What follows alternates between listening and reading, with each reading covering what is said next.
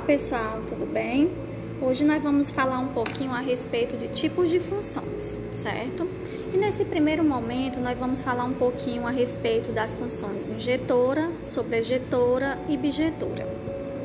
E aí, vamos discutir aqui um pouquinho do que seria, em poucas palavras, né, a diferença entre uma função injetora, sobrejetora e bijetora, ou seja, as características que definem cada uma dessas funções. Uma função, ela é dita injetora, ou seja, uma função de A em B, ela é injetora ou injetiva, como assim também pode ser chamado, se e somente se quaisquer dos elementos distintos do conjunto A, ou seja, o domínio de onde nascem as setas, possuem imagens distintas em B, ou seja, o contradomínio, o conjunto que recebe as setas. Então, se cada elemento do domínio tem uma imagem diferente no contradomínio, isso é uma característica de uma função injetiva ou injetora. Não podemos esquecer que uma função injetora ela pode ser representada em diagramas, mas ela também pode ser representada em forma de gráfico. Quando é que eu posso identificar que uma função injetora em um gráfico? Usando o argumento de traçar retas paralelas ao eixo das abscissas, popularmente chamado de eixo X.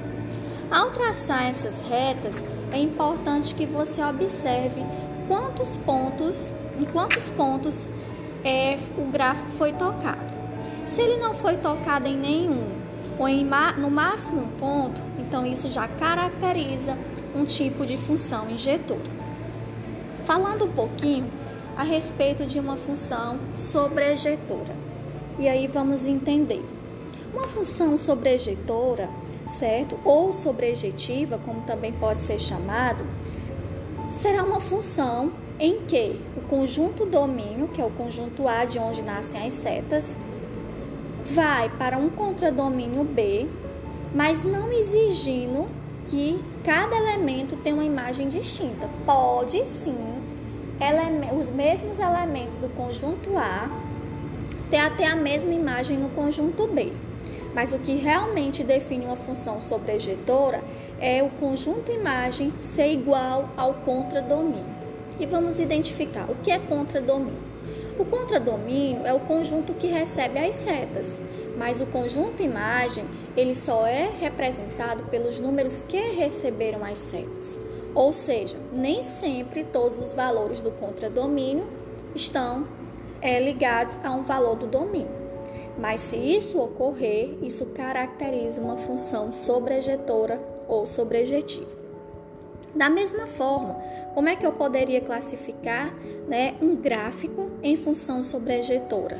Mesmo formato, traçando retas paralelas ao eixo, ao eixo X.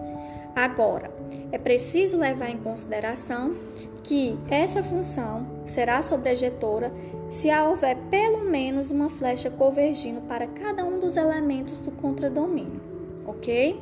Analisando-se o gráfico de uma função sobrejetora, não se pode caracterizá-lo como sobrejetora, pois, como já foi dito, o gráfico não indica o contradomínio de uma função, mas o tão somente a sua imagem é necessário que a definição de função, né, o dado da questão, a sentença matemática, ela diga algo mais sobre a função.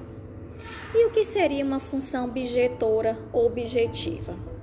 O bi já está dizendo, uma função ela é bijetora se ela for ao mesmo tempo injetora e sobrejetora.